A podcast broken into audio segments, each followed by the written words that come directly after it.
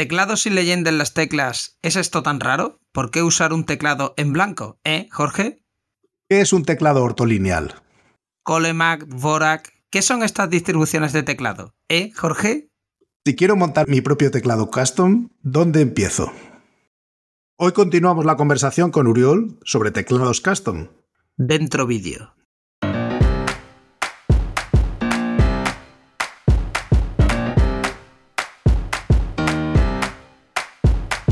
Bienvenidos a Unicode U00D1. El podcast para desarrolladores móviles y no tan móviles patrocinado por MongoDB. Yo soy Diego Freniche. Y yo soy Jorge Ortiz.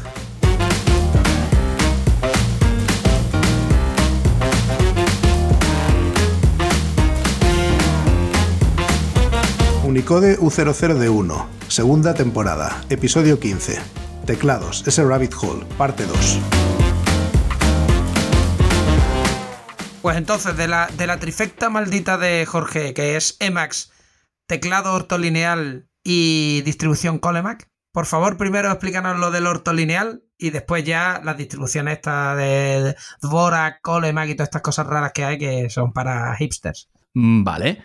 Pues empecemos por el principio. El teclado que se utiliza a día de hoy normalmente en todas partes se le conoce como staggered, que significa que eh, cada, digamos, fila y columna tiene cierta inclinación entre unas filas y otras, se puede ver a simple vista. Como Dios manda, como Dios manda. claro, hay que tener en cuenta que esto está basado en la máquina de escribir original. O sea, partimos de la máquina de escribir como, como concepto inicial. Entonces, el mítico IBM Model M, en cierta manera, asentó un poco el estándar de lo que sería la distribución del teclado moderno a día de hoy a nivel de dónde están las teclas, qué forma tienen, tamaño, separaciones, un poco todo, ¿no? Que antaño, de hecho, con terminales AT y todo ese rollo, habían diferentes distribuciones que no tienen nada que ver con la, con la que utilizamos hoy en día. Tenían algunas teclas en otras posiciones y bueno, era un poco toda una historia, ¿no? O sea, había mucha variación y no tenía, cada terminal no tenía por qué tener un teclado, digamos, estandarizado en ese sentido. Entonces, el Model M de IBM ya asentó un poco las bases de lo que sería la distribución moderna que utilizamos a día de hoy. Entonces, ¿qué pasa con eso? En aquel entonces, evidentemente, e incluso a día de hoy se sigue utilizando muchísima gente. La usa en su día a día sin problema alguno. Y hay gente que ya como que ya ha nacido con un teclado en el brazo, ya saben lo que hay. Entonces es como, no piensas en ello, ¿no? No le das vueltas. Pero hay gente que piensa que eso se puede llegar a optimizar o hacer un poco más eficiente. En el sentido de que, como nuestros dedos siempre van buscando ya las teclas y las filas que sean, en este caso, eh, ¿qué pasaría, por ejemplo, si eh, colocamos todas las teclas en una matriz de posiciones equidistantes unas con otras, sin tener esta pequeña inclinación o variación de posicionamiento entre filas? Y bueno, eh, de ahí parte un poco el tema del concepto del teclado ortolineal. Tenéis que imaginaros pues, un rectángulo y todo teclas cuadraditas, que al final antes no he mirado lo de los tamaños, podemos mover a eso luego si queréis, pero todo teclas en, en las mismas posiciones y distancias. Es decir, una matriz en la, que todas las teclas son equidistantes. El teclado de chocolate, o sea, es una tableta de chocolate, el teclado este, básicamente. Literalmente sí, justamente. Ese es el concepto, tabla de chocolate, literal, clavado. Entonces, ahí lo que se busca es un poco la eficiencia a la hora de teclear de tener que mover menos las manos. ¿Vale? Tener, tener que, no tener que ir a buscar teclas tan distantes unas de otras, sino que sea todo más cerquita. Y ahora es donde entramos en la parte de los, layouts, las distribuciones, como sería el caso pues, de Colemac, Colebrac, Dvorak, Workman, creo que hay también, y todo este conglomerado. Eh, mismo concepto que con el teclado ortolineal, se busca maximizar la eficiencia y minimizar el desplazamiento de los dedos a la hora de teclear, que las teclas de uso más frecuente estén más cerca unas de otras por un tema de, de hacerlo todo mejor, más rápido y bien. Pero, claro, el tema está en que cuando tú llevas mucho tiempo utilizando un teclado QWERTY, el pasarte a, yo qué sé, a Dvorak o a Colebrac o lo que sea, es un proceso bastante, bastante complejo, porque tienes que reaprender a teclear y eso es muy duro. Yo ya de base, mi técnica de tecleo es nefasta, creo que utilizo cuatro dedos en la mano izquierda y en la mano derecha tengo el dedo índice de la muerte, que es con lo que tecleo todo, y aún así voy bastante rápido, todo se ha dicho, bueno, considero, estoy un poco en la media, supongo, 120, 130 palabras por minuto, en días buenos casi 150, una locura, pero de ahí no paso. Y, porque es que nunca hice mecanografía como tal y lo hago un poco a mi manera. Pero cuando haces mecanografía bien, partiendo un poco también ya volviendo a la, época de máquinas de escribir, todo lo que había en aquel entonces, eh, digamos que lo que comentábamos ahora, ¿no? Todo esto se puede ir optimizando, se puede intentar buscar mayor eficiencia. Y ahí es donde entramos en todo esto, ¿no? En los teclados autolineales y las distribuciones que he comentado antes. ¿Qué pasa? Que los fabricantes, volviendo un poco a, al tema teclas, eh, no suelen dar soporte a este tipo de teclados y distribuciones. Los teclados, digamos que es una parte que está ya más subsanada, sobre todo en sets de teclas de gama alta, porque suelen ofrecer kits de compatibilidad concretos para este tipo de teclados y es más tolerable todo y es más fácil, aunque siempre pagas de más porque te toca comprar el kit de compatibilidad, pero bueno, que se vende aparte, normalmente, y según el teclado que sea. Pero el tema de Colebrac, de Bowrac, todo esto, eh, sí que es un problema. Entonces, a la hora de buscar teclas es durillo. De ahí lo que comentaba de eh, poner teclas blank sin ningún tipo de. Bueno, blank con K. Como blanco en catalán, pero con la K al final blank. Y es, bueno, son teclas sin nada que yo opino que tienen una gran ventaja también, que es que añaden un factor extra de seguridad a tu sistema, porque el ojo no entrenado va a intentar utilizar tu ordenador, se va a sentar ahí, que eso me ha pasado a mí en la oficina y me reí lo suyo, tú le pones a alguien un teclado que no pone nada en las teclas y al 90% plus de la gente le, implosiona el cerebro porque lo mira y pone cara de sufrimiento o de asombro o un poco de horror y dice, ¿qué, estoy viendo? ¿no? ¿Qué, es esto? ¿Por qué? O sea, ¿qué ha pasado? ¿Qué, qué, pasa aquí? ¿no? Yo en mi caso hice un poco lo mismo, pero de otra manera. Puse teclas literalmente con hiragana japonés en, el teclado, sin ningún tipo de referencia a lo que sería la, la leyenda original normal y corriente y cada persona que lo miraba, bueno, la gente pasaba por la oficina, estaba antes en una empresa grande que había mucha gente dando vueltas por ahí, y la gente que pasaba cerca se lo quedaba mirando un poco, entre que era rojo y naranja, y había un montón de caracteres raros, la gente lo miraba, y era como, ¿pero esto qué es? O sea, en plan, tú tecleas en japonés, y yo no. Es simplemente que, bueno, me gusta y lo puse con letras japonesas, pero no por nada. Hay todo tipo de cosas. Hace poco monté un teclado que era con leyendas puramente en élfico, del Señor de los Anillos y buena suerte para entender lo que pone ahí, ¿no? Pues las blanks son lo mismo, añaden un factor extra de seguridad a tu teclado porque, claro, si no pone nada, ¿qué, qué, haces, no?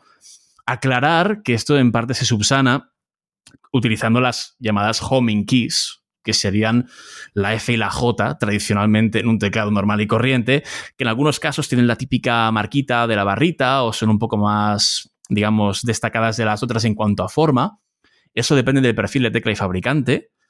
En algunos sets antiguos hay como un puntito redondo en lugar de la barra. Y en algunos casos, eh, por ejemplo, en sets originales Cherry, la F y la J son como más profundas y la parte esta cóncava de la tecla está más acentuada, para dar un poco de referencia de dónde deberíamos colocar los dedos índices, básicamente, las homing keys. Déjame que te cuente, porque antes has, has hablado de las XDAs como raras. Eh, yo buscaba precisamente un set de teclas que funcionara bien en un Planck, que es un 40%, y que me permitiera encontrar un juego de teclas en blanco y que hiciera lo que yo quería. Llegué a pagar muy, realmente poco por las teclas en sí, pero por las dos homing keys pagué 12 euros, que si lo piensas, eh, no es que sea un dineral, pero 12 euros por dos teclas, por dos tapas de teclas, es una burrada con respecto al resto del coste de lo que hay.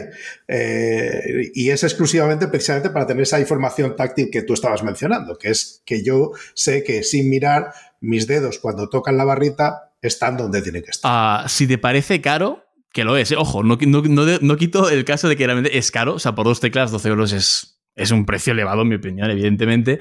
Eh, pero deberíais ver el mercado que hay montado con las artisans, con las teclas de temáticas de todo tipo. No, no, pero yo te estoy hablando. Normales, sí, sí, sí, sí, sí. XDA que la única diferencia que tienen es que tienen la rayita. O sea, no, no, te estoy hablando de esas tan bonitas de resina o, de Mario o de no sé qué, que son, que están súper curradas y bueno, sí, ahí estás pagando por un, una cosa adicional. Aquí es el mismo perfil, solo que, de hecho, leí en algún sitio y lo probé, pero no me llegó a funcionar bien, coger una de las tapas de tecla y ponerle pinta uñas, laca de uñas, para darle un poco de forma. Pasa que se iba y quedaba muy finito. No es muy práctico. Hmm. Entonces, eso lo probé y al final dije, venga, va, 12 pavos por dos teclas XDA, cuando eh, por. Yo te diría que por 20 tienes el resto del teclado. Sí, no, no tiene mucho sentido, ¿no? Hmm. Entonces, eh, eh, es desproporcionado y es solo para tener esa información. No, y lo que decíamos antes, ¿no? Los kits de compatibilidad. Volviendo a un tema un poco de los materiales fabricantes y demás, hay uno que es el más conocido por antonomasia, creo yo, que es GMK que es una empresa alemana, Unikey, se llama con Q, Unikey, que fabrican los sets de teclas en ABS más, digamos, de gama alta del mercado, ¿de acuerdo? Eh, utilizan, digamos, un poco la maquinaria original, el tooling original de Cherry, entre comillas, y son sets de teclas de, como digo, gama alta. El precio de estos sets suele ser de unos 150 euros, no exagero, por un set de teclas completo. Estoy viendo por aquí alguna cara de madre de mi vida, qué cojones. pero, pero, pero sí, sí, sí, es tal cual. Eh, bueno, deciros que hay todo tipo de locuras en GMK, colores, formas temáticas, un poco de todo. Y la compatibilidad está basada en el teclado tradicional. Entonces, aquí, por ejemplo, para utilizar un 40%, aparte de comprar lo que llaman ellos el Base Kit, que incluye lo normal en la mayoría de casos, en algunos casos solo da compatibilidad hasta TKL. Imaginaros que el numérico tienes que comprarlo aparte y pagar a más. Pues imaginaros eso también, pero para el kit de compatibilidad que comentábamos ahora, ¿no? Eso pasa mucho. Desgraciadamente es un poco el tema, ¿no? Y luego también entramos ya en, temas de MOQ, Minimum Order Quantity, por ejemplo, cantidad mínima para compra. Y ahora entramos en terreno pantanoso ya y más sombrío de todo este magnífico hobby que tenemos, que es el tema de las compras grupales, group buys, ¿vale? Que eso da miedo y que básicamente significa que, como esto es un nicho, a pesar de, de que ahora esté de moda y tal, muchos de los productos, teclados, sets de teclas, todo tipo de cosas que os podáis imaginar, en algunos casos, cuando ya buscas algo más de gama alta, más exótico, más llámalo como quieras, tienes eh, en cierta manera que recurrir obligatoriamente a meterte en una group buy, que es una compra grupal. Entonces hay varios sitios donde todo esto se mueve. A día de hoy casi todo se gestiona por servidores privados de Discord, de diseñadores, ya sea de teclados, de teclas, de ambos, o de, me lo invento, alfombrillas, o como decíamos antes, ¿no? Cables, mm, lo que sea, eh, artisans, el tema de las teclitas bonitas, de dibujitos y formas. Ahí ya os digo, hay todo un mundillo de, como digo, servidores de Discord y comunidades que hacen todo esto posible, ¿no? Lo típico. Eh, vale, ¿a quién le mola esto? Pum, insertar foto de render de teclado bonito. Eh, características, tal, tal, tal, tal, tal. precio, intentaríamos que fuese de aquí a aquí. ¿A cuánta gente le interesa? Se hace un interest check que es una recolección de datos de gente que esté interesada. ¿Qué cambiaríais? ¿Os gusta? ¿De qué color os gustaría? Tal. Para hacer un baremo un poco de, a cuánta gente se puede llegar y qué quiere la gente, ¿no? Porque al final te ofreces un producto, pero igual la gente lo quiere un pelín diferente de lo que tú ofreces y se puede cambiar o no. Bueno, es un tema de verlo, ¿no? Es una propuesta. Desde esa propuesta formal, si se recaba suficiente interés, ya se pasa la group buy, que es donde la gente adelanta dinero y compra algo que a día de, en el momento de la compra no existe para que tras coger todo ese dinero se pueda hacer un pedido a fábrica, a la que sea, y pasado un tiempo eh, la gente pueda recibir sus teclas, teclado, lo que sea. ¿Qué pasa? Que en muchos casos esto lo gestionan particulares, gente de a pie, no, no son grandes empresas ni distribuidoras. Estamos hablando de que hay fábricas, pero esa gente en calidad de particular va a esa fábrica y pone ese pedido, ¿no? Dice, oye, ¿me podríais hacer 200 unidades de este teclado? ¿Me lo podéis meter aquí en la, en la CNC y hacerme esto? ¿O podéis fabricarme estas teclas con estos colores RAL concretos y estos dibujitos que os paso? Y bueno. Oye, ¿la, la CNC, qué es? ¿Una de estos de noticias o...? No, no, no, eh, una fresadora, una máquina de... Bueno, yo le llamo fresadora eh, máquina típica de, mm. corte de metal. Eh, bueno, más que corte, ya me entendéis, eh, lo típico que va esculpiendo, digamos, el metal. Es esculpir el metal, al fin y al cabo, y darle forma. Pero sí, o sea, todo esto es una locura. Entonces, ¿qué pasa? Que como el hobby ahora está en auge, muy bestia, todo ha crecido mucho a nivel exponencial y los tiempos de espera se han disparado, las fábricas no dan abasto, con el COVID todo se fue al traste, ya os lo podéis imaginar. Evidentemente, la, disponibilidad incluso de chips, como el típico ATmega 32 u 4, que además también es muy típico, si no recuerdo mal, en Arduino. Eh, también, por ejemplo, si no estoy equivocado. eh, todo esto ha hecho pues que hayan retrasos enormes de plazos de entrega. Yo estoy metido en alguna grupa y que lleva ya más de... Bueno, ahora ya no, ya llegó por suerte, pero esperé más de dos años para recibir un set de teclas, no es broma. Y pagando más de 150 euros por él, que tampoco es broma. Y lo mismo para teclados que he pagado yo centenares de euros, teclados ya evidentemente de diseño muy concreto que una persona ha hecho y lo ha llevado a cabo y lo ha convertido en realidad, eh, bueno, eh, todo esto es, una locura. Y evidentemente es un hobby que puede llegar a ser muy caro si tú quieres. Eh, es como todo, ¿no? Empiezas con algo de 200 euros todo con sus teclitas y todo de bonitas y acabas calentándote y pagando que se puede pagar cuatro cifras si quieres. Que eso da mucho miedo. Oye, a ver, la audiencia tiene preguntas, o sea, dos preguntas concretas. Una es, ¿qué tipos de teclas de intro hay y por qué la mejor es la de intro gorda en los teclados? Y eh, la otra pregunta es, eh, ¿los teclados deben llevar RGB, si no, retro de un solo color, que la luz se vea a través, que no? Lo digo porque en esto también, ahí también hay un festival para customizar lo que quieras. Literal. Vale, pues por orden, lo primero, enter grande versus enter con forma de shift, por así decirlo, rectangular. A ver, yo personalmente utilizo distribución americana ANSI, la, americana normal y corriente, y tiene el enter en forma de shift, es un rectángulo, ¿vale? Bueno, y hasta aquí ha llegado el capítulo de hoy, ya podemos ir. no, a ver, tiene una explicación. Espera, Uriol, explica por favor, ya que tú también lo haces, que hay gente, yo hablando por ejemplo con mi madre un día, me decía, pero ¿y entonces cómo escribes la ñ o las, letras con acentos? Que eso se puede hacer perfectamente, aunque eso es un teclado ansia americano. Que de hecho debo hacer una guía sobre ello porque a la gente le peta la cabeza cada vez que lo cuento. Vale, el tema de ANSI versus ISO. ANSI, entiéndase, distribución americana, ISO, la europea, que comentábamos antes, que cada país tiene su variante. Técnicamente no hay mucha diferencia en cuanto a la posición y tamaño de teclas entre una y otra. La más notoria, evidentemente, es el Enter, que en nuestro caso, en la ISO española, ISO europea, tiene forma de L invertida, una L, más o menos, se puede imaginar. Y en el caso de la americana tiene forma de rectángulo, como si fuese una tecla Shift. Es un rectángulo, rectangular. Entonces, ¿qué pasa aquí? Hay varias diferencias más que son más sutiles, pero tienen que ver con esto. Y es que, por ejemplo, lo que sería nuestra tecla de C cedilla, en el caso de la distribución americana, se mueve a la parte de arriba del enter, que en este caso, como digo, es rectangular. Esto visto en imágenes es muy fácil de explicar, aquí por voz es verdaderamente difícil, pero básicamente la ponen arriba, porque nuestro enter, digamos que verticalmente, nuestra L invertida ocupa dos filas del teclado. Tiene como una, una, parte en una fila y una parte en otra. Está ya abarcando un poco un buen cacho de, de lo que sería el teclado. Entonces, ellos lo solucionan de esta manera.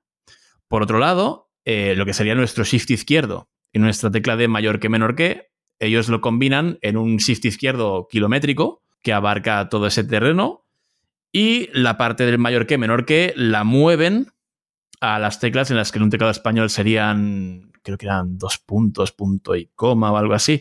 Tienen por ahí el punto, la comita y el mayor que menor que lo ponen eh, pulsando esas dos teclas con el Shift. ¿Vale? Y creo que no sé si me dejo algo. Es la parte esta del, intro cedilla y eso, y la parte Shift izquierdo. Y creo que hasta ahí las diferencias. Lo demás es todo literalmente idéntico. Evidentemente siempre hay alguna excepción puntual de distribución un pelín más rara, pero lo habitual es eso, básicamente. ¿Y por qué utilizo yo americano? Eh, bueno, dedicándome a la programación, básicamente para mí es más cómodo. Debo decir que yo defendí el teclado español durante un montón de tiempo cuando me metí en el hobby Pagué además un montón de veces para tener mis teclas con, en distribución ISO, kits de compatibilidad para ISO y todo. Hasta que llegó un día que dije, oye, ¿y por qué no pruebo el americano ni que sea una temporada? Me monto un tecladito así para tantear un poco el americano y a ver qué pasa. Porque igual me sorprendo y me gusta, no lo sé. O sea, es como que al final me rendí un poco, ¿no? Tiré la toalla y dije, bueno, vamos a probar y si no, pues mira, como ya tengo lo que tengo, si no me gusta, me lo quito de encima y me quedo con lo mío, oye. Pero al menos vamos a probar, ¿no? Porque es que al final, si no lo pruebas, no lo sabes. Y descubriste que los corchetes estaban en su sitio. Correcto, exacto. Y el mayor, y el mayor que menor que también, y toda la simbología y caracteres que yo utilizo en mi día a día para programar, eh, están todos en una misma región de teclado y son como más accesibles en cierto modo, porque lo de tener que ir a, a buscar el mayor que menor que en la parte de la izquierda del todo es un poco raro.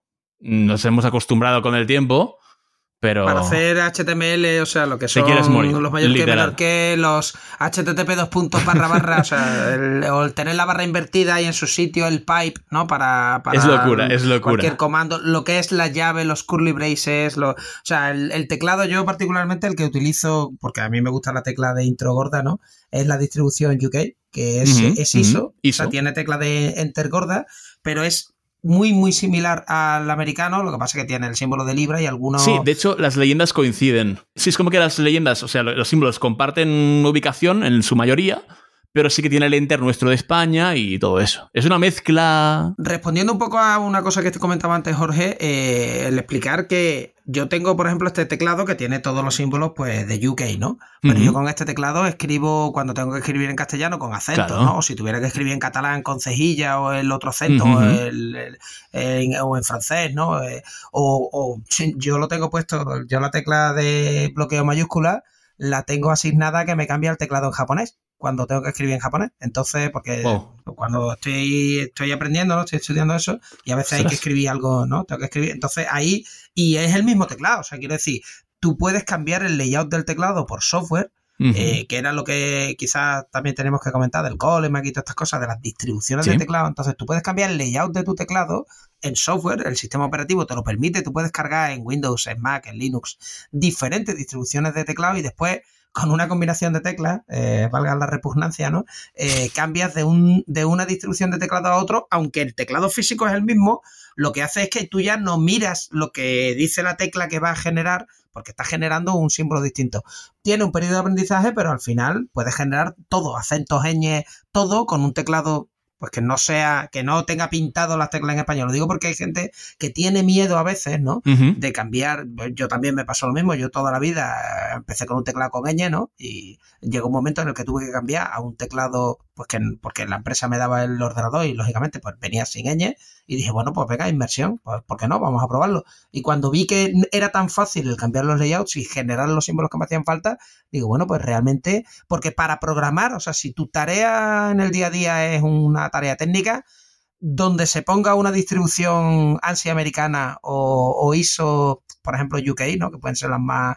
Eh, frente a eso no hay nada, o sea, no hay nada. Correcto. I'm so sorry. Uh -huh. Pero uh -huh. independientemente de que tu teclado, o sea, si tienes el teclado ahora mismo con la ñ, no lo tires lo que puedes hacer es cambiar simplemente el layout en el sistema operativo y aunque uh -huh. allí diga que te va a salir la ñ, pues te van a salir los dos puntos y el punto y coma. No pasa nada. O sea, Correcto. No mires el teclado y ya te acostumbrarás a, a lo que tiene que salir.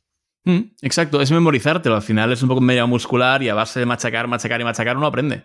Es así. A medida que lo utilizas, cuanto más es más aprendes. Y, y hay además eh, páginas web, habrá también herramientas desarrolladas, pero hay algunas que son la típica KBR, ¿no? Que sirve pues eso, para aprender a teclear y a mejorar tu velocidad, uh -huh. o Monkey Type que te permite medirte y, y, sí. y, y, con eso, con herramientas de ese estilo, que si alguien tiene interés, pues podemos poner URLs en algún momento, hay un montón y, y se progresa bastante, se cambia. Correcto. No, no digo que vayas a llegar a 200 eh, pulsaciones por minuto, que puede ser un límite muy alto, pero que puedes cambiar de lo típico que suele teclear alguien, que a lo mejor puede ser un 20, 30 pulsaciones por minuto, a un 60, que ya te da mucha vidilla, o incluso a un 100, o como tú decías antes, un 120. Uh -huh. Eso te hace mucho más fluida el teclear claro. y, y, te eh, permite comunicarte de forma más ágil. Claro. No, no, está claro. Y, y, se puede entrenar, es lo que digo. Es a base de repetición, repetición, repetición. O sea, es que no, no hay otra. Yo, por ejemplo, es eso, también un poco por supervivencia, pero cuando iba a clase tenía que tomar apuntes, iba con el portátil, o tecleas rápido, o dime tú qué haces, ¿vale? Que puedes tomarlo con papel y boli como haces toda la vida, pero si tienes un ordenador delante y tienes que utilizar tu ordenador, más te vale teclear rápido o apañarte para aprender a hacerlo, porque es un poco también supervivencia, ¿no? O cuando tienes que estar ahí trabajando a tope en una conversación rápida en algún chat de lo que sea, el teclear rápido siempre te da bastante, bastante vidilla, ¿no? Y eh, el tema este de la distribución, bueno, yo personalmente considero que para, como decía el compañero, para todo trabajo en, en, en IT, en sector IT, eh, la distribución americana es claramente superior, pese a que tenga un pequeño periodo de aprendizaje, pero una vez tienes las teclas que además te chivan que hace cada cosa y puedes hacerte una idea de por dónde van los tiros, y a base de practicar y machacar, yo en mi caso, mi transición de ISO a ANSI fueron semanita y media en el trabajo, que yo me lo llevé a la oficina y estaba ahí en el trabajo dándole RQR y machacando. Y a base de eso ya hubo un punto que ya me despreocupé y todo iba fluido, todo iba bien. Y ya te digo, semana y media tardé más o menos en pillarle ya tranquilo, ir un poco más, más rápido. Al principio, evidentemente, miraba un poquito el teclado de vez en cuando para ver qué estaba haciendo y borraba algún carácter que otro, con bastante frecuencia, de hecho, pero a base de practicar uno, uno lo acaba sacando. Y la simbología está todo, todo aquí en una misma región, en la parte derecha del teclado, mayoritariamente, y aparte, todo se ha dicho. Eh, yo creo que la gran mayoría de lenguajes de programación que se utilizan a día de hoy, la gran inmensa mayoría fueron concebidos, creo yo, igual me estoy aquí marcando un tremendo triple, pero es probable que fueran concebidos con un teclado americano, en cuyo caso la sintaxis ya está bastante eh, orientada a utilizar este tipo de teclado y que no cunda el pánico, porque se puede utilizar perfectamente para teclear en español, que es a lo que vamos a continuación. Y esto, en cierta forma, es bastante sencillo de hacer. O sea, hay, hay un tema principal que es cambiar el idioma de entrada de texto del sistema operativo que estemos usando, ya sea Windows, Linux, lo que sea. Eh, podemos, o Mac, cualquier cosa, se puede poner a inglés Estados Unidos, que eso es el primer paso. Luego, dentro de Estados Unidos, en ese mismo idioma hay como varias subvariantes, digamos, o dentro de lo que sería inglés Estados Unidos, hay una que se llama internacional, que esa es la que queremos, que sería lo que la gente denomina ANSI y INTL, ANSI International, por así decirlo. En algunos sistemas operativos pone, creo, internacional con teclas muertas, with dead keys o algo así.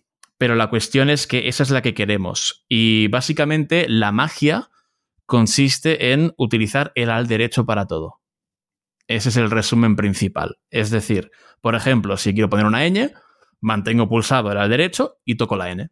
Eso por una ñ. Ya está, sencillo. No hay que reinventar la rueda ni volverse loco. Lo mismo para los acentos. Al derecho A, E, I o U, acento cerrado típico. Eh, también se puede hacer en este caso mediante la combinación de tecla de comilla simple, comilla doble, seguida de una vocal. También acentuaría y pondría un acento cerrado. Em, el tema del el interrogante de inicio de frase, típico en, español, si se quiere escribir, por ejemplo, algo ya más formal, como puede ser un diálogo en una novela o cualquier cosa. Eh, al derecho y la tecla de interrogante barra, que está justo encima del al derecho. Es que literalmente no hay que mover los dedos, dos juntas, literalmente. Eh, la cedilla, que eh, ahora mismo nunca la sé de memoria, pero yo cuando la toco sé cuál es, y es como al derecho, y creo que es la tecla de el menor que y la coma. Eh, utilizando ambas, pones a cedilla. Acentos abiertos, un poco la misma historia, es ir combinando teclas, pero también se puede hacer. Ahora mismo, si lo explicara, me explotaría la cabeza porque estoy bastante espeso, pero se puede hacer, no hay problema. Y de hecho, si en, Google buscáis ANSI INTL, creo que hay alguna chuletilla ahí que sale el típico teclado con todo el chorretón de letras y caracteres que hace cada una. Y es aprenderse las combinaciones. La mayoría son con al derecho más la tecla en cuestión. En otras, al derecho, Shift, de cada cuestión y así un poco con todo. Al final uno se apaña y es muy sencillo, de verdad. Oye, que sí, pero que me estás huyendo de los RGB y esto y la audiencia quiere saber, ¿no? Entonces, eh, que la, audiencia quiere saber eso y también quiere saber, porque hemos hablado de que hay switches de muchos tipos, yo que sé, yo sé que hay switches red, que si hay brown, hay un montón de tipos de switches. Eh, la audiencia está hambrienta de saber por qué los blue switches son los mejores y por qué los RGB. Entonces. Bueno, aquí entramos otra vez al tema de la, de la, preferencia, ¿no? Hay gente que le gusta, gente que no, gente que se lo puede permitir y que no. Recordemos a la gente que, acaba de tener una criatura y que el mínimo ruido se despierta y ay madre mía, eh, a esa gente no le puedes poner blues porque literalmente convertirá su vida en un infierno y la del bebé también. Entonces, uh, bueno, hay un poco de todo, ¿no? Sí que es verdad que el tema de empezando por el principio, del RGB es bastante polarizante. Hay gente que necesitas por favor y gracias y todas las que me puedas poner. Y gente que es alérgica y que a la mínima luz que veas como no, no, no, no, no, no, no, y pasan del tema. Comentar que en los teclados custom, cuanto más hacia arriba te vas en lo que es la, la gama, cuando te tiras a más a gama alta, cuanto más gama alta, la probabilidad de toparte con un teclado con luces se reduce drásticamente. Es la, comunidad ya más entusiasta que busca algo más high-end, más, más tocho, digamos que no suele querer lucecitas. Entonces se complica el tema. ¿Algún modelo venga, hay? Venga, el Moonlander que vale 400 Correcto. tiene RGBs por todos los lados. Eso. Pero en el fondo, si lo pensamos, y ahora aquí igual tiro una piedra en mi propio tejado, pero el tema de tener retroiluminación en el teclado puede ser útil. Si trabajas de noche, tal, lo que sea, tiene su, tiene su qué, ¿no? ¿Qué pasa también? Que si ya estás muy acostumbrado a usar tu teclado, haces touch typing, no miras al teclear y te da todo un poco igual, pues tampoco te vas a morir si no tienes luces. Entre que si estás de noche trabajando, si estás literalmente noche cerrada y no hay ningún tipo de iluminación en tu habitación, igual deberías plantear ponerte una pequeña lucecita, porque te vas a quedar ciego o, ciega o lo que sea. Ya me entendéis, o sea, es que te vas a fastidiar la vista. O sea, cuídate un poquito, ¿no? Pero sí que es verdad que eh, el tema de los teclados iluminados tiene mucha demanda. A mí mucha gente me pregunta, ¿pero esto tiene luces o no? Porque yo quiero ver aquí cuando tecleo y, y bueno, ¿qué pasa, no?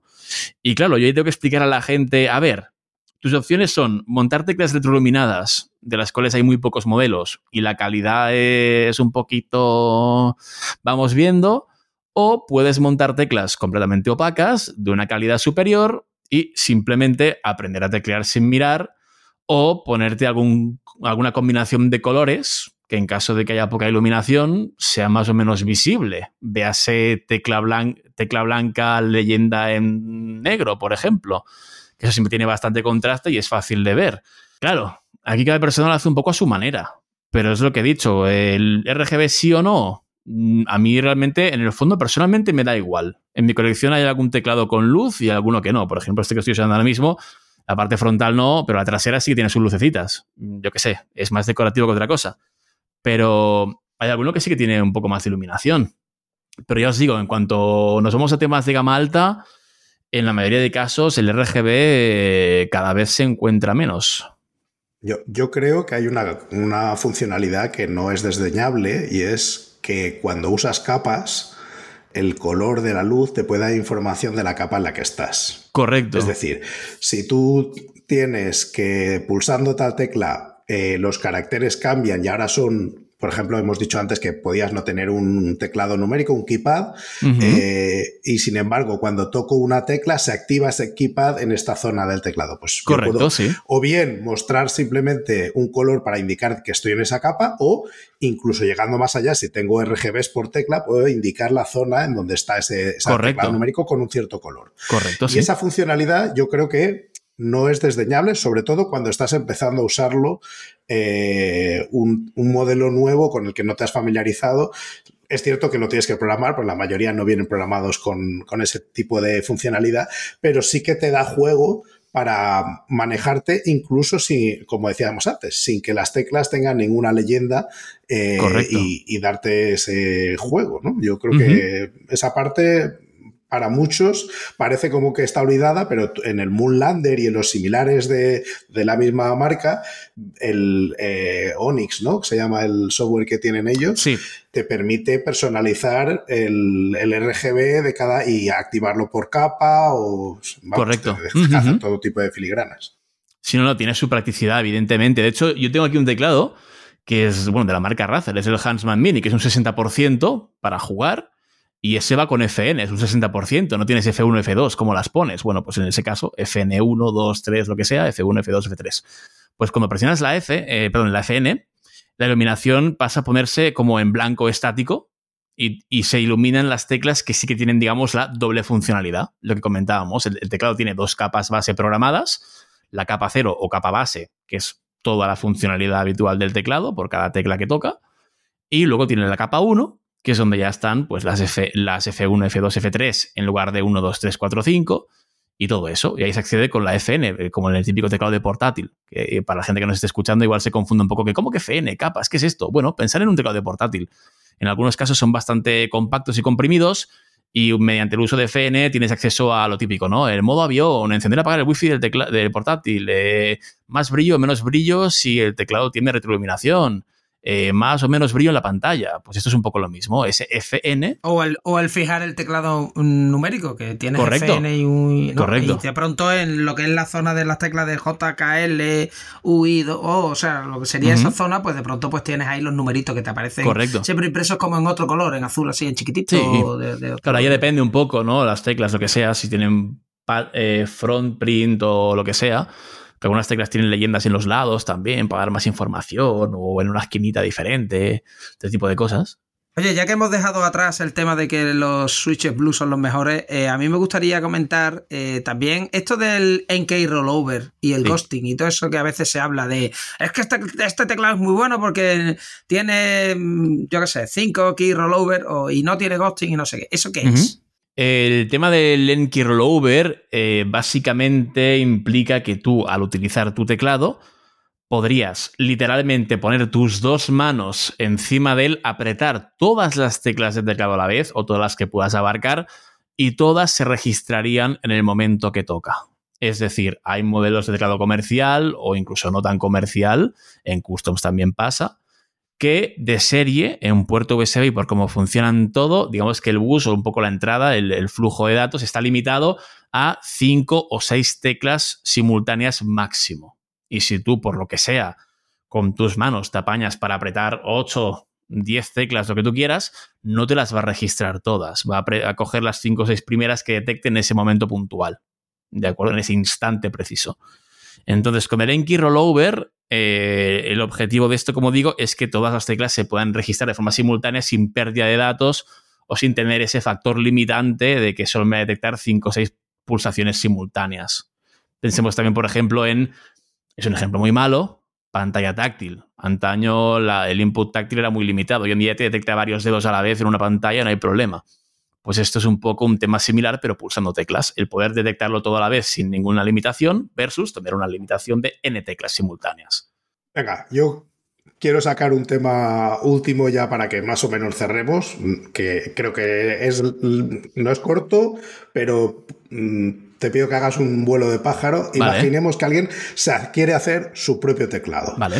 Y partamos de, de cómo, qué, qué cosas hay que comprar, cómo se monta y cómo se programa para que las cosas al final, una configuración simple te permita pues, eh, tener un teclado a tu gusto y como Vale. a ti te apetecería. Bueno, aquí hay dos opciones. La primera, como hemos dicho antes, sería comprar eh, un teclado eh, ya sea montado o bare bones, que viene sin montar, pero ya tiene una estructura y unas piezas, y, sobre, y trabajar sobre ellas. Eso ya es un kit, digamos, prediseñado, con lo cual tienes la ventaja de que la compatibilidad de las teclas está probada, que no vas a comprar una carcasa aquí, una placa base allá, y que luego no va a, combinar todo bien y va a ser un desastre o directamente no se va a poder montar, sino que aparte es una garantía de que lo vas a poder lograr. ¿Vale? Eso sería, eh, en mi caso, evidentemente 100% una recomendación. Porque es que si, si vas a comprar algo y no sabes ni qué compras, las, las posibilidades y las papeletas de que algo salga mal mm, son bastantes. Entonces, partamos de comprar siempre un kit que ya esté pre- prediseñado o algo así para que se pueda montar de forma relativamente fácil. El siguiente paso, en caso de que la persona parta de la casilla cero, sería intentar buscar información de cómo se monta un teclado. Hoy en día, eh, en Internet ya hay ciertos recursos. Eh, yo, por ejemplo, hace ya un tiempo hice un curso con Ed Gentil en Mastermind, que es su plataforma de cursos, y ahí hablábamos realmente de cómo montarlos, por ejemplo, o también si, sabe, si la persona tiene buen nivel de inglés, en Internet está todo. O sea, hay una gran cantidad de información. ¿Qué pasa? Que entramos en lo mismo de antes. Hay muchísima información y no está nada condensada y nada resumida. Hoy en día hay creadores de contenido ya del, del hobby, del sector, digamos, que han hecho guías en sus canales y que la cosa está bastante más clara, por suerte, y todo ha evolucionado. Pero yo cuando entré era un caos. Y entré a finales de 2018, que tampoco hace tanto. Y claro, es difícil, es confuso. Pero si se miran guías, se va con paciencia, miras los mismos vídeos 10 veces, 15 veces, te fijas en lo que está haciendo la persona, por qué lo hace, de acuerdo. O mira, igual me compro unos switches que vengan lubricados de fábrica para no tener que lubricarlos yo. Tip importante realmente, porque, insisto, la parte más crítica de toda build es switches bien lubricados, o no si no te atreves, o si montas clickies. Ahí el tema de los blues. La parte buena de los blues y clickies y derivados es que no hay que lubricar nada. Puedes, si quieres, lubricar muelle, pero yo no pasaría de ahí. Te ahorras faena. Eh, es, es jugar aquí en modo inteligente, te ahorras faena. ¿Y suena mejor? bueno, eso, eso ya es debatible. A mí no me disgustan, ¿eh? Ojo, que parece que estoy muy en contra. No estoy en contra. De hecho, tengo alguna cosilla por ahí. Pero lo que digo, el tema del lubricado es crucial y el engrasado. Y es muy delicado y muy difícil ser consistente y hacerlo bien y no poner pegote de más. Porque tú al principio, cuando ves la cantidad ínfima que hay que poner, que es un entelado muy fino, la gente se piensa, uy, es que no he puesto nada. Como no veo pegote, como no veo aquí texturita de grasilla, aquí no he puesto nada. Error menos es más. Siempre menos es más en cuanto a lubricar teclados. Si, te la juegas y dices que has puesto muy poco, te lo vas a cargar. O sea, en el momento que piensas eso ya pones de más, ahí ya la has cagado. 100%, siempre. Entonces, interruptores lubricados de fábrica, opción muy inteligente a tener en cuenta. O interruptores que sean suaves de fábrica, como por ejemplo, yo que sé, muchos Gateron. Comentábamos antes que la marca Gateron hace buenos switches. Los Pro de Gateron vienen lubricados de fábrica y son fantásticos. Y son baratos, no son, no son especialmente caros. 100% recomendados. Como recomendación de compra directa de Switch, Gateron Pro, en cualquiera de sus variantes. Pro Yellow, Pro Red, Pro Brown, Pro Blue, la que queráis. Todos ellos magníficos. Se pueden conseguir en AliExpress por menos de 20 euros. O sea, una maravilla. Y ahora, bueno, ahora estamos en el momento en el que estamos, que es Black Friday, en el momento de la grabación y todo eso, hay buenas ofertas, pero igualmente son económicos todo el año. 20 euros. Eh, para un teclado ya más grande, como mucho vas a gastar 30 euros. Si los compras en AliExpress, por ejemplo, en la tienda de KP Republic, por dar un ejemplo, ahí tienen toda la gama entera de Gateron Pro y son baratísimos. Entonces, ya contando que tienes todo esto, si tu teclado, por ejemplo, lo compras bare bones y no incluye teclas, set de teclas que sea compatible. Compatibilidad, muy rápidamente. A modo resumido, deprisa y, y corriendo. Las teclas se miden por unidades. Una unidad es el tamaño de una tecla de letra. La tecla A, por ejemplo. Eso es una unidad. Una barra espaciadora estándar es 6,25 unidades. Un poco raro, pero es así. La tecla de, por ejemplo, de Enter, la americana, son 2,25 unidades. El Shift izquierdo americano también, 2,25. Eh, luego hay teclas, por ejemplo, como Shift derecho largo, el más grande de todos, que son 2,75. Y luego hay una tecla muy puñetera, que es el Shift derecho cortito, que es la parte mortal de la gran mayoría de gente y donde mucha gente la palma, que es que no se dan cuenta de que su distribución monta shift derecho cortito en según qué modelos, por ejemplo, 65, 75%, todos montan shift derecho de 1,75 unidades. Y si el kit no contiene esa tecla, vuestro teclado se va a quedar cojo. ¿Qué hacer en ese caso?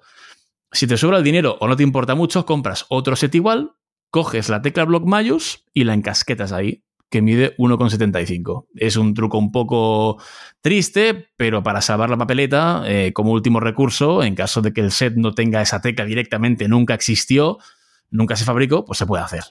Y con eso, fijaros un poquito los tamaños y sobre todo la fila de la barra espaciadora, controls, alts, todo eso. Porque en teclados comerciales típicos de marcas gaming y demás, en algunos casos ponen tamaños no estándar.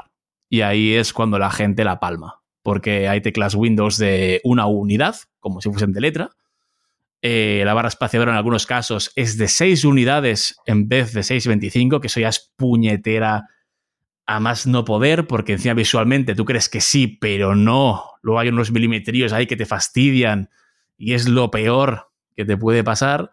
Entonces, hay que mirarlo con mucho detalle y en caso de duda, preguntar, preguntar y preguntar, comparar, mirar bien. Eh, seguro que en algún sitio podéis encontrar alguna imagen de referencia, algo. O si no, preguntar a alguien que sepa y que os eche un cable. Pero comprar por comprar, como norma general, es muy mala idea. Porque las papeletas de que algo salga mal son muy, muy, muy muchas. Es muy. Es, que es ir a, que, a, por el desastre. O sea, sabes que algo va a pasar. Si vas con prisa y no miras bien, te van a pasar cosas. Muy probablemente. Tienes todo. ¿Y ahora cómo lo ensamblas? ¿Es muy difícil? ¿Es fácil? Hay que... Depende. Eh, si el teclado es hot swap, es bastante más fácil porque no tienes que soldar. Es que el tema de soldar al final es una habilidad que hay que aprender también. Y, es paciencia, no ser bruto, no poner, la, no poner el, soldador aquí a 500 grados en plan Mordor. Hay que hacer las cosas con cariño y paciencia. Si alguien se atreve a soldar, un consejo que le doy en función del estaño que use, el primero es comprar estaño con plomo, que es difícil de adquirir a día de hoy porque muchos, eh, por regulaciones y temas está el tema complicado, pero se puede conseguir de forma totalmente legal. ¿eh? Hay tiendas que lo venden y les da igual y te lo dan. O sea, no es tampoco tan complicado, pero según donde lo pidas, igual se niegan o no hay. El sin plomo no funde igual de bien. Por más que la gente diga que sí, no. Intentar conseguir estaño con plomo. El hilillo, y el hilillo de unos 0,6-0,8 milímetros, más o menos. Un milímetro es demasiado, en mi opinión. Y, y, nada, paciencia. 350 grados el soldador, idealmente. Y paciencia. Hay vídeos en internet súper buenos de cómo soldar componentes electrónicos, cualquier cosita. No es difícil. Yo inicialmente cuando empecé estaba aterrorizado de que me iba a quemar el dedo, la mano, iba a quemar la placa base, todo iba a explotar y dije catástrofe, pero no, es fácil. Es más un tema de... es fácil después de hacer las primeras 100 soldaduras bolitas. Correcto. Después de hacer las 100 bolitas que se desprenden, pues ya a partir de ahí ya es fácil. Los primer, las primeras van a ser un pegote. Y en algún caso igual hasta te levantas alguna pista y pasa algo. Pero bueno, que la cuestión es, si es hot swap, te ahorras todo eso y no tienes ni que comprar material para soldar. Así que, una vez más, kit de iniciación, idealmente hot swap. Os permitirá probar diferentes interruptores sin tener que comprar diferentes teclados, sino quitar y poner y ya está. Y el montaje debería ser mucho más sencillo. Hay un montón de guías en internet, aunque estén en inglés, subtítulo automático de YouTube, sufriendo como un campeón, e intentar descifrar lo que está diciendo la persona, con el Google Translate nefasto que le meten ahí, y con un poco de suerte lo acabaréis pillando. Realmente no es especialmente complejo. Insisto, la parte más crucial y la donde más cuesta al principio es ser consistente en los switches, que todo quede más o menos igual y no hayan pegotillos por ahí dando vueltas, y que los estabilizadores no, te que, no vayan a cámara lenta o no suban o pasen cosas raras. Por cierto, como último apunte, si no suben o se quedan enganchados o lo que sea, no tiene por qué ser un problema de lubricante. A veces las tolerancias de las teclas son un poco dudosas y la combinación de estabilizador con tecla va de aquella manera, y si las ponéis muy apretadas en el estabilizador puede que se os queden pilladas y no suban. Si no suben, mirad de aflojar un poco la tecla y no apretarla tanto y quizá la salvéis y no pase nada y sea solamente eso, ¿vale? Y ya no me extiendo más. Ahí queda.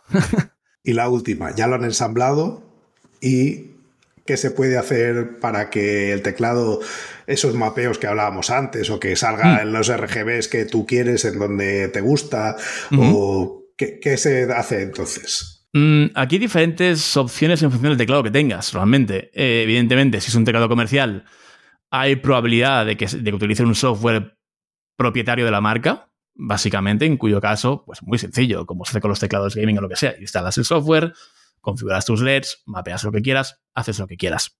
Si no es el caso, en territorio custom generalmente se suele utilizar QMK, que es Quantum Mechanical Keyboard, que básicamente es una especie de pseudo lenguaje de reprogramación de teclado que internamente para la gente más y más de IT, funciona con JSON y C. O sea, es básicamente lo que utiliza para moverlo. Y digamos que este, digamos, lenguaje o software lo que te genera al fin y al cabo es el firmware que tú flasheas a tu placa base. QMK a día de hoy posee una interfaz gráfica, una GUI, que se llama VIA Configurator. Y también hay una especie de pseudo fork open source rolando por ahí que se llama Vial, con una L al final en vez de Via. Vía de tren, pues Vial con L al final. Es otra opción que hay. Eh, a día de hoy hay teclados pseudo comerciales como Keychron, que comentábamos antes la marca de Keychron, toda la gama Q de Keychron, Q1, Q2, Q3, Q5, Q6, Q8, todo eso, y el K8 Pro eh, funcionan ya con QMK y VIA. Y VIA eh, funciona muy bien y tiene la ventaja de que no tienes tú que compilar y flashear el firmware, sino que te guarda los cambios que hagas en el momento. Y en la versión actual han hecho un cambio muy grande, que es pasar de un software instalable en tu ordenador a que sea browser-based, navegador, que no hace falta instalar nada. Entonces, eso es un gran paso adelante a mí, evidentemente, me hizo muy feliz cuando me enteré. Y bueno, es interesante y te permite hacer todo tipo de cosas. Eh, como último punto, deciros que la documentación de QMK es completísima. Hay una documentación oficial, toda en inglés. Es un poco lo que hay. Pero eh, si alguien quiere indagar sobre el tema, QMK es muy potente y admite todo tipo de filigranas que os podáis imaginar. Entonces, es ya un tema de meterse profundizar y, aprender cómo funciona. Yo en confianza os digo, no soy ningún experto. El tema de mapear modos custom de RGB no lo he hecho en mi vida. Hace poco descubrí que a los Keychron se les podía, a los Gamma Q se les podía flashear QMK nativo porque un cliente eh, tenía que meterse en sistemas con NIDESC y demás y se le iba la distribución del teclado con VIA y al final flasheamos QMK puro y dejó de tener problemas con su Keychron Q3. Mm, hay toda una serie de cosas que hay que tener en cuenta. Y como último apunte en el tema de reprogramación, deciros que si tenéis un teclado que disponga de pantalla OLED eh, o, los típicos, las típicas rueditas de volumen o algo así, y flasheáis o le ponéis vía y dejan de funcionar, tener presente que para que esos, eh, digamos, mm, dispositivos o addons funcionen, tenéis que flashear siempre desde un entorno Linux, que para ello se requiere un entorno de Python, pero que por suerte a día de hoy ya hay imágenes de Docker, background e incluso un instalable directamente de MSIS, creo que se llama, que es una terminal embedida, de, sistema Linux en Windows, que ya está preconfigurada para usar con QMK, que esto lo, descubrí literalmente hace dos semanas y me parece maravilloso porque permite que la gente que utilice Windows en este caso no tenga que montar un entorno Linux con Python para flashear eh, esos teclados, porque hay unos ficheritos, son el Rules MK y otros que hay por ahí, que incluyen instrucciones específicas para pantallitas OLED, las rueditas y todo esto, que cuando flasheas con QMK Toolbox, que es otra herramienta típica de flasheo, esos ficheros nunca se incluyen. Y por eso la pantalla no va, la ruedita no va y todo eso. Eso para la gente que se encuentra en ese caso, que sepa que es lo que hay. Hay que hacerlo así. Y perdón si me largo, pero quería dejar ese puntita y ese tallito, porque es un fallo muy común y que a mucha gente la saca de quicio. Vamos, nada que perdonar, todo lo contrario. Muchas gracias por todo lo que nos has contado. Yo creo que hemos dado un repaso, por supuesto, a los que nos gusta el tema nos daría para otras 10 horas, pero... Hombre, y tanto.